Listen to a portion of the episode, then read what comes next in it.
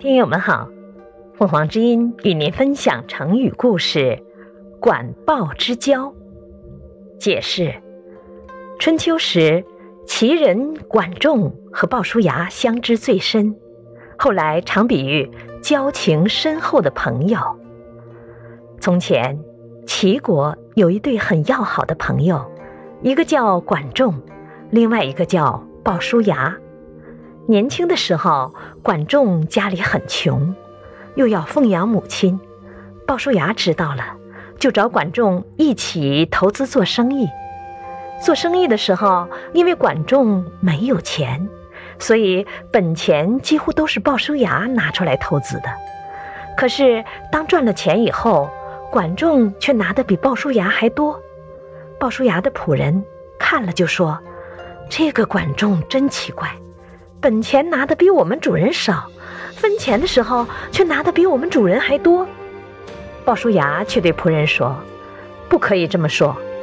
管仲家里穷，又要奉养母亲，多拿一点儿没有关系的。”有一次，管仲和鲍叔牙一起去打仗，每次进攻的时候，管仲都躲在最后面，大家就骂管仲说：“管仲是一个贪生怕死的人。”鲍叔牙马上替管仲说：“你们别误会管仲了，他不是怕死，他得留着命去照顾老母亲呐。”管仲听到之后说：“生我的是父母，了解我的人可是鲍叔牙呀。”后来，齐国的国王死掉了，大王子楚当上了国王。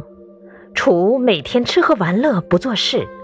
鲍叔牙预感齐国一定会发生内乱，就带着小王子小白到莒国。管仲则带着小王子纠逃到鲁国。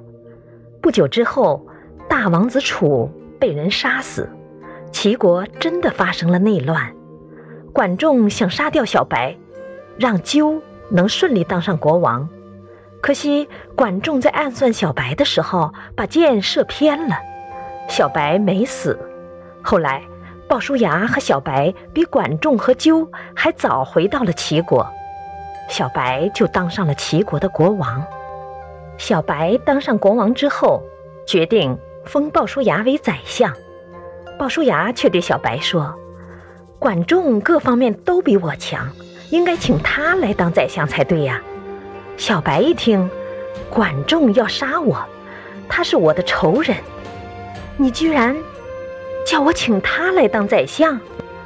鲍叔牙却说：“这不能怪他，他是为了帮他的主人纠才这么做的。”小白听了鲍叔牙的话，请管仲回来当宰相，而管仲也真的帮小白把齐国治理得非常好呢。